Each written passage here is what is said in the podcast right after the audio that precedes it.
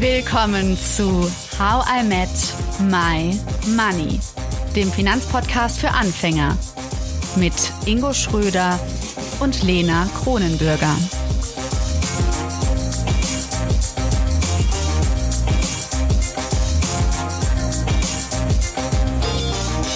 Hallo Ingo. Hallo Lena. Heute befassen wir uns mit den psychologischen Aspekten, die bei den komplexen Beziehungen zwischen Geld, Sexualität und Partnerwahl eine Rolle spielen. Dafür haben wir die Diplompsychologin Monika Müller bei uns als Expertin zu Gast. Hallo, Frau Müller. Hallo. ja, hallo. Hallöchen. Ihr kennt sie alle schon, glaube ich. Auf jeden Fall alle langjährigen HIM-HörerInnen. Müller, Sie haben Ihre eigene Firma in Wiesbaden, die FCM Finanzcoaching. Und Sie waren bei HIM zu Gast in den Folgen zwei und drei. Da haben wir über Geld und Identität gesprochen. In den Folgen 51 und 52, da haben wir über Geld und die Liebe gesprochen.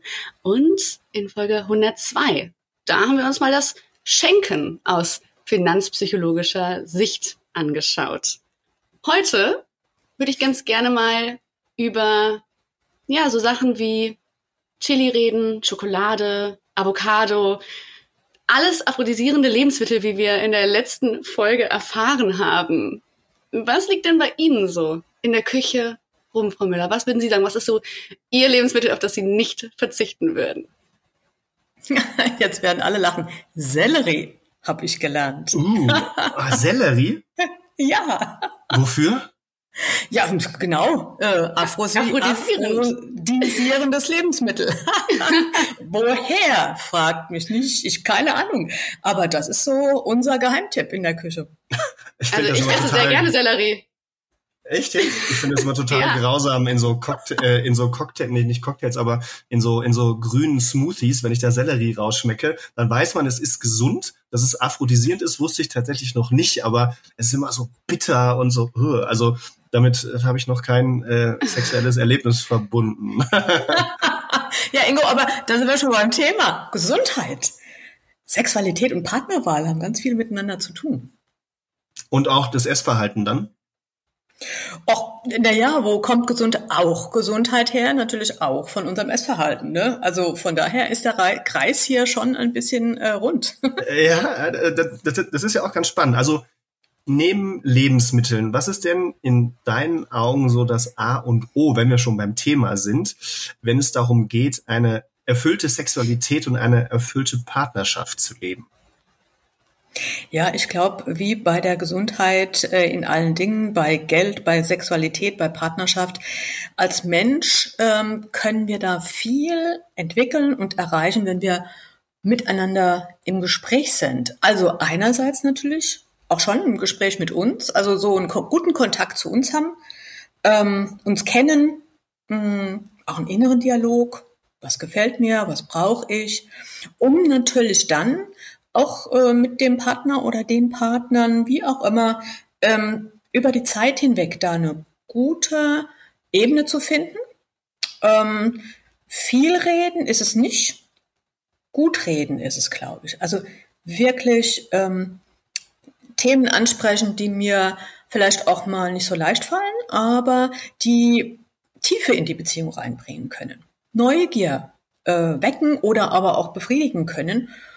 Ich glaube, das ist so, ich sag mal, ein, ein wesentliches Element von Partnerschaften, die auf Dauer gut gehen. Ja, das ist ja manchmal gar nicht so einfach. Ne? Also wenn man dann sich mal so den Alltag anschaut und dann redet man vielleicht noch darüber, was man am Wochenende macht oder was man jetzt kocht. Wie schafft man das, so tiefe Gespräche auch mal so anzuregen? Mm, ich glaube, es ist wichtig, dass Paare sowohl Zeit, aber auch Orte dafür haben, wo sie sich beide wohlfühlen. Das kann in der Küche sein. Also ein gutes Gespräch beim Kochen kann wunderbar sein kann auch zur Sexualität führen, nach dem Essen natürlich oder auch vorher, wie auch immer. Ähm, also durchaus ähm, auch bei einem Spaziergang. Also ich glaube, ähm, das ist gar nicht so ungewöhnlich, dass uns gute Ideen auch gute Gespräche vor allem gelingen, wenn wir etwas tun oder in Bewegung sind. Aber auch Rituale sind gut. Also zum Beispiel, wenn ein Paar, das viel um die Ohren hat, ähm, einen Zeitpunkt findet in der Woche, äh, den es immer wieder nutzt. Das kann auch, was weiß ich, samstags, sonntags, wann auch immer, äh, frühmorgens im Bett bei einer Tasse Tee oder Kaffee sein. Ähm, aber das Wichtige ist, glaube ich, dass es so eine, so eine Gelegenheit gibt, etwas regelmäßig zu tun oder auch sich regelmäßig darauf freuen zu können. Vor allem auch deshalb, weil ich glaube, so Gespräche, die uns wirklich was bedeuten, wo es um die Wurst geht oder wo es auch immer um kritische oder ähm, intimere Dinge, wichtigere Dinge geht, da ist es gut, fast wie bei einem Urlaub, dass man sich so ein bisschen anfreundet damit, auf etwas vorfreut oder auch so innerlich ein bisschen darauf vorbereiten kann. Also so spontan zwischen Tür und Angel, vermute ich mal, ist nicht so die beste Gelegenheit. Können wir noch mal kurz darauf eingehen, was eigentlich tiefe Gespräche sind? Äh, mhm. Ich glaube, das definiert auch jeder für sich ein bisschen anders und vor allem ähm, tiefe, tiefe Gespräche und dann auch Sexualität. Äh, kannst du da mhm. noch mal unsere Community ein bisschen unterstützen? Ja, klar. Also ähm, einfach reden über Geld oder Sexualität ist es nicht, äh, sondern es ist etwas, wo, und es, was, was meine ich mit einfach reden? Also ich kann über alles Mögliche reden, was da draußen passiert, mit Geld, mit Sexualität, was mir gefällt, was mir nicht gefällt. Tiefe heißt für mich als Psychologin, aber auch als Mensch, dass es aus mir kommt, dass es, dass ich spürbar da was mit mir zu tun hat. Und natürlich, wenn es um Partnerschaft geht, auch mit etwas, was ich in dem anderen vermute oder mir von dem anderen wünsche. Also das, dass, dass, ich, dass ich wirklich gemeint bin oder der andere sich gemeint fühlt. Also dass ich nicht über generelle Dinge über Sexualität alleine spreche, sondern dass ich das zulasse. Und ich glaube, das kann jeder, der zuhört, sich gut vorstellen, in dem Moment, wo es viel mit mir zu tun hat, mit, mit den Dingen, die vielleicht auch für mich ähm, ungewohnt sind, ähm, neu sind, ähm, die aber spürbar aus mir herauskommen. Das ist, das ist das, was ich mit Tiefe meine. Also vielleicht sogar dieses aus mir heraus ist ja schon sowas wie so ein, es ist nicht einfach so da, sondern ich brauche auch einen Moment, um bei mir anzukommen und es, und zu spüren, was ist jetzt eigentlich das Anliegen, was ich habe.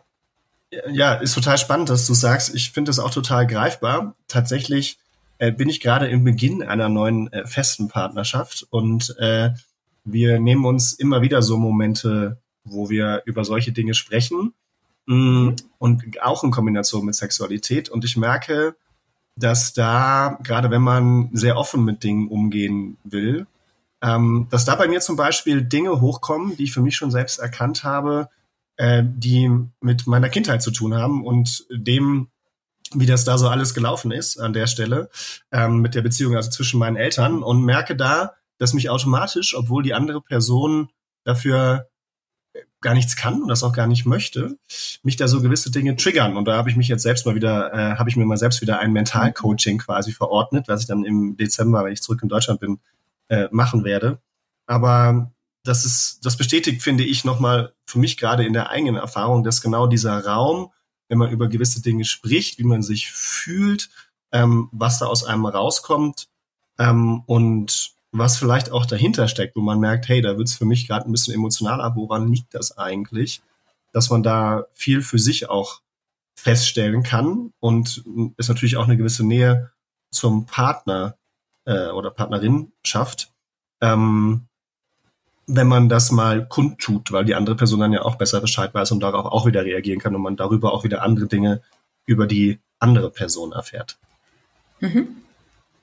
Ja, sehr schön. Also ich denke, das ist wunderbar, wenn jemand gerade diese Phase erlebt. Bei mir ist die schon ein bisschen länger her, aber ähm, trotzdem kann man immer wieder, was was du ja vielleicht erlebst, ist, ist, dass da auch sich Grenzen, neu, neue Dinge auftun, ähm, du etwas beobachtest und, und das mit sich so in Kontakt sein, ja.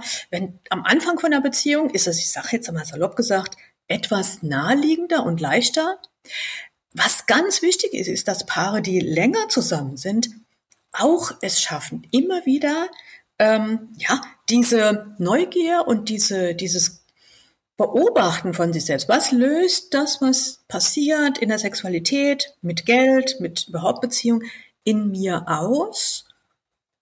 Und was davon, ich muss nicht alles kommunizieren, aber was davon ist vielleicht für den anderen Partner besonders wichtig, damit wir sowohl die Nähe, die wir uns wünschen, aber natürlich auch mal wieder den Abstand, ähm, den wir auch brauchen, ähm, gut miteinander gestalten können.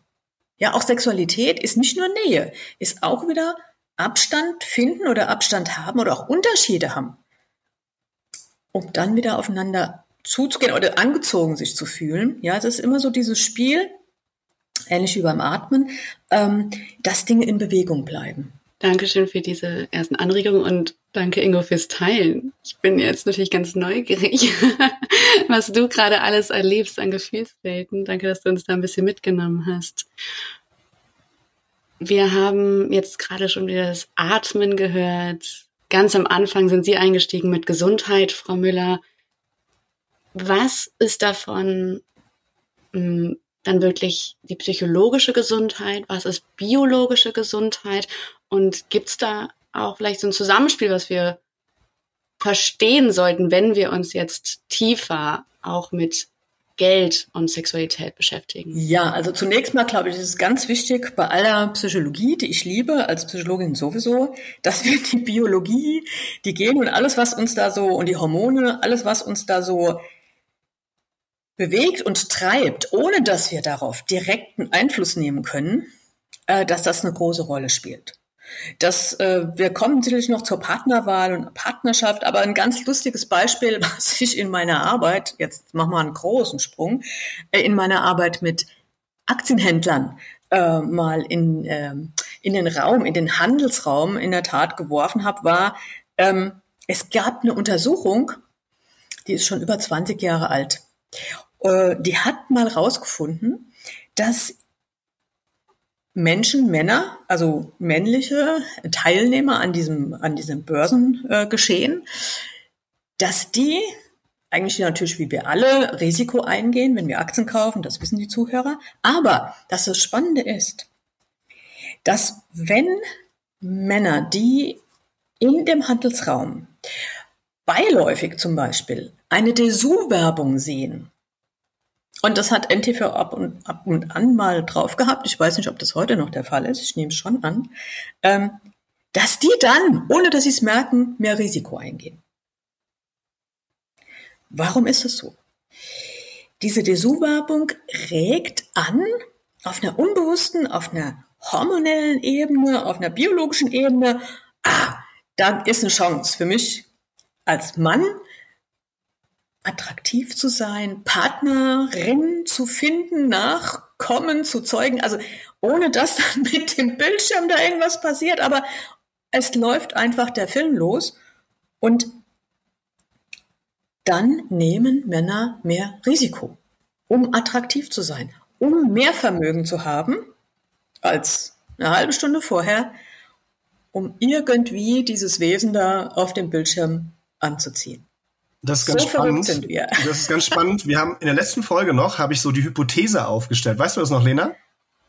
Welche? Erzähl nochmal.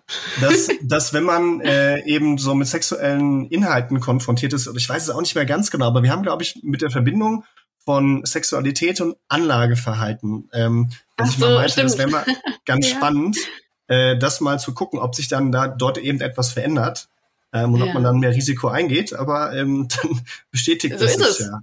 Das heißt, wir sollten nicht irgendwie YouTube oder sowas gucken, wenn wir in unserem Depot was verändern möchten. Ist das richtig? Wir sollten uns nicht Werbung aussetzen, die potenziell ja, sexuelle Dessous zeigen kann. Jetzt frage ich mich, das ist auch eine ganz interessante Sache, die eigentlich ähm, von einem Himhörer selbst kam. Frau Müller. Er hat geschrieben, ja, ist vielleicht ein konservatives Stereotyp, aber ist es vielleicht immer noch so oder stimmt das überhaupt, dass Frauen attraktive Körper haben und so ziehen sie sexuell Männer an, so wie sie es gerade beschrieben haben. Da sind dann Frauen in schöner Unterwäsche im Fernsehen zu sehen und Männer haben attraktive Einkommen und ziehen so Frauen sexuell an. Ist das etwas, was völliger Humbug ist oder, oder stimmt das? Nein, das stimmt.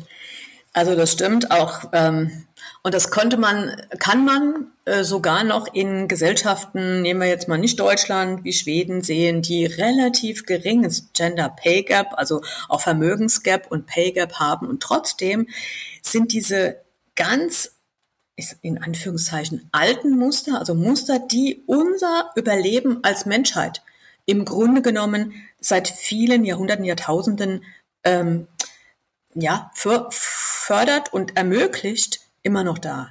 Was heißt es? Im Grunde genommen geht es ja darum, ähm, für Männer, für Menschen äh, Nachfolge zu generieren. Kinder, ähm, Familie, die das, was man ähm, A, in der Situation braucht, also sich gegenseitig zu unterstützen, also gerade in wirtschaftlich sehr schwierigen Lebenssituationen oder Zeiten oder Gesellschaften werden immer noch, auch heute noch mehr Kinder äh, gezeugt. In Gesellschaften, wo größerer Wohlstand ist, wo weniger Gap ist, werden zwar weniger Kinder gezeugt, aber dieses Grundmuster ist immer noch da. Und das heißt im Grunde genommen schon, dass Frauen nach Potenzialen suchen bei dem Mann. Und das kann, das muss nicht nur äh, das Geld sein, das kann auch der, der Körperbau sein, das kann einfach der Ausdruck von auch Aggression sein im positiven Sinne. Da ist jemand, der zugreift, der eben Dinge auch gestaltet, einfach mit der Idee, dass ich einen gesunden Partner suche, der dann auch mit mir gemeinsam eben gesunde Kinder zeugen kann und wir gemeinsam das ist allerdings die Idee der Frau dann eher, komme ich gleich noch zu, äh, die Familie. Ähm, ja, gestalten, mit der Familie äh, unser Überleben, unser Leben gestalten. Umgekehrt ist es so, dass der Körper der Frau natürlich auch in der Attraktivität wiederum die Gesundheit der Frau auch zeigt. Also gesunde Frauen, die haben eine Ausstrahlung, eine Lebendigkeit, Energie, die wir als attraktiv als Mensch auch gegenseitig empfinden. Und diese Gesundheit ist erstmal natürlich unbewusst so die Idee, okay, da ist eine Frau, da sind Frauen, da sind Menschen, die auch gesunde Kinder zur Welt bringen können. Und das muss natürlich im Grunde genommen eine Grundidee sein von Menschheit, sonst hätten wir es so weit nicht gepackt. Wahnsinn. Also, wenn man es auf die Biologie zurückführt, dann kommen so manche Diskussionen, die wir ja seit Jahren führen, wieder so, ja. Also ich habe das Gefühl, das ist schwierig, weil wir doch so viel weiter sind in der Emanzipation und es eben doch nicht nur darum geht, dass wir vom Mann abhängig sind als Frauen. Aber das ist vielleicht auch ein gutes Stichwort, oder? Abhängigkeit. ist es so schlimm, abhängig zu sein? Darüber hatten wir auch schon einmal im Podcast mhm. gesprochen. Und ich glaube, das finde ich ganz schön, wenn wir das heute nochmal vertiefen. Aber Ingo, mach du erstmal. Nee, also ich finde das mal ganz spannend. Also da können wir noch mal ein bisschen mehr drauf eingehen. Ähm, ganz kurz, mir ist noch eine Sache eingefallen, ähm, bevor wir da weitermachen an der Stelle. Monika, es ging darum, und das ist dann vielleicht speziell für, für Männer der Fall, ähm, sollte ich, bevor ich investiere, Sex haben, damit ich da weniger emotional handle oder lieber nicht? Gute Frage. Klare Antwort wenn das Bedürfnis nach Sex da ist, auf jeden Fall erst Sex und dann investieren. Weil wenn ich dieses Bedürfnis noch habe, dann bin ich in einem anderen inneren hormonellen Zustand und der wird sich dann einfach auf das Anlageverhalten auch übertragen, wie ich eben schon gesagt habe. Also, wenn ich Verlangen habe, wenn ich mich äh, auch Gott sei Dank vielleicht in der Partnerschaft oder in der Freundschaft oder wie auch immer oder in, in, in Kontakt befinde, wo ich das ausleben kann, dann ist es auf jeden Fall eine kluge Sache, erstmal das, ich sag mal, körperliche, basale Bedürfnis auch äh, dem nachzugehen, was ja okay ist.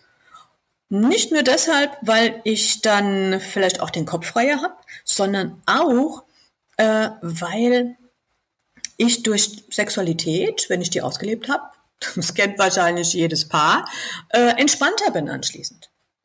Und wir wissen zum Beispiel aus der Forschung, was Anlageentscheidungen angeht, so eine, ich sag mal, mittlere Aufmerksamkeit ist total gut. Eine ganz hohe Anspannung, die, egal wo sie herkommt, und sei es nur dadurch, dass ich einfach ähm, irgendwo unruhig durch die Gegend tigere, ja, auf der Suche nach einer Partnerin, einer Frau oder eben auch nach einem sexuellen Erlebnis, äh, das kann im Grunde genommen so einen aufgeregten Zustand ähm, mit sich bringen, der für eine zumindest so eine Trading-Entscheidung nicht wirklich gut sein wird.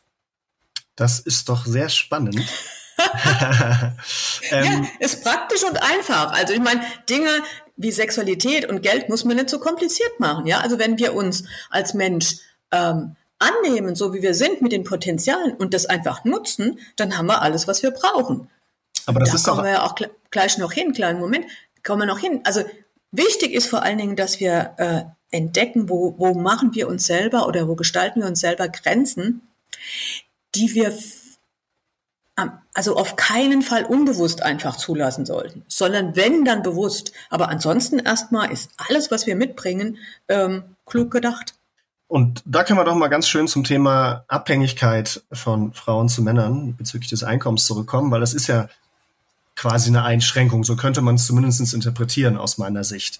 Lass uns da noch mal ein bisschen näher drauf eingehen. Also wie, wie verändere ich jetzt dieses Bild von von dem, von der Abhängigkeit, die man vielleicht denkt oder eben dieses typische Role Model, was man eben hat. Männer haben attraktive Einkommen und Frauen sind daraus, sind dadurch sexuell angezogen oder halt Frauen sind besonders attraktiv durch ihren Körper und davon sind Männer angezogen. Also wie, wie, wie kann man damit jetzt umgehen, wenn man eben dieses Thema Geld und Psychologie vor allem äh, näher zusammenbringt? Also, erster Schritt wäre an alle Damen, Frauen, Freundinnen, ähm, junge Frauen, ältere Frauen, die zuhören. Abhängigkeit ist wunderbar. Das Wichtigste ist, ist, dass wir uns das erstmal zugestehen. Und wenn wir diesen Schritt gemacht haben, den meiner, meiner Erfahrung nach für Frauen ein zum Teil Riesenschritt ist, aber ein wichtiger.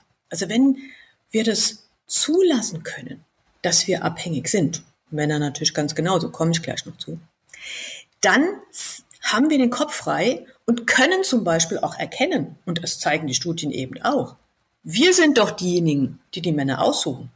Da fragen wir uns doch mal gleich, wer macht denn wen von sich abhängig? Also Abhängigkeit ist durchaus gegenseitig.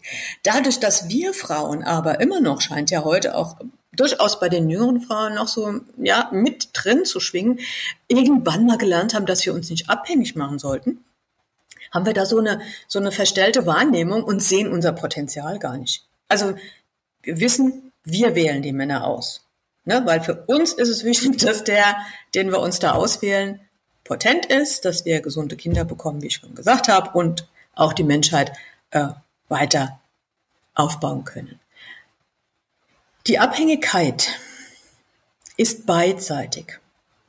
Und was wir brauchen ist, dass wir im Umgang mit Geld und im Umgang mit Sexualität uns darauf einlassen können, weil dadurch Intimität entsteht in der Partnerschaft, in der Sexualität und auch Intimität im Umgang mit Geld und Sexualität.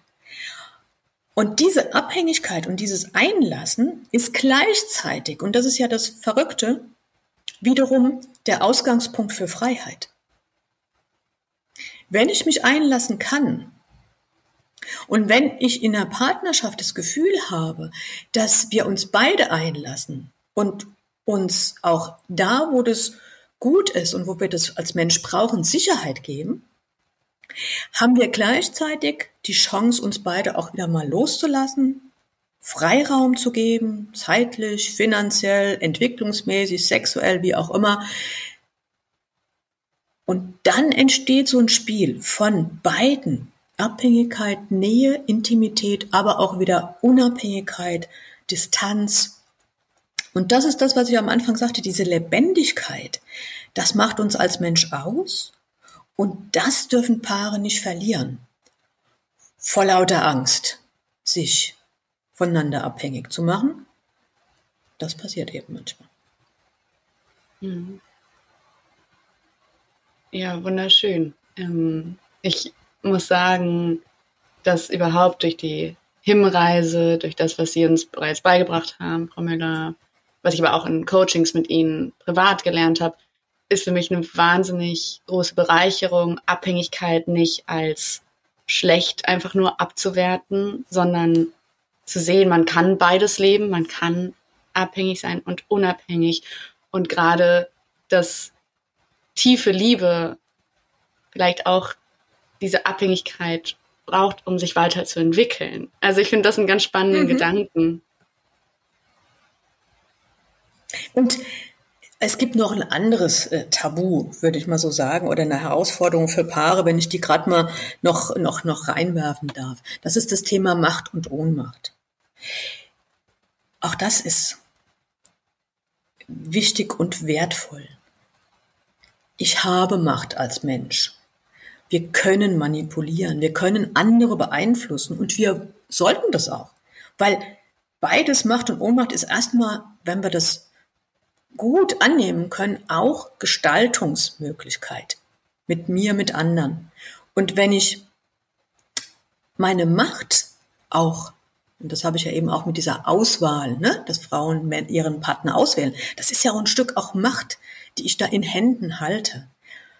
Wenn ich mir die zugestehe, aber auch wieder loslasse und auch mal ohnmächtig sein darf, das ist für Sexualität unglaublich wichtig, weil Einlassen, tiefe Sexualität, Orgasmus, Loslassen hat viel mit diesem Spiel zwischen Macht, Gestaltung und Ohnmacht zu tun.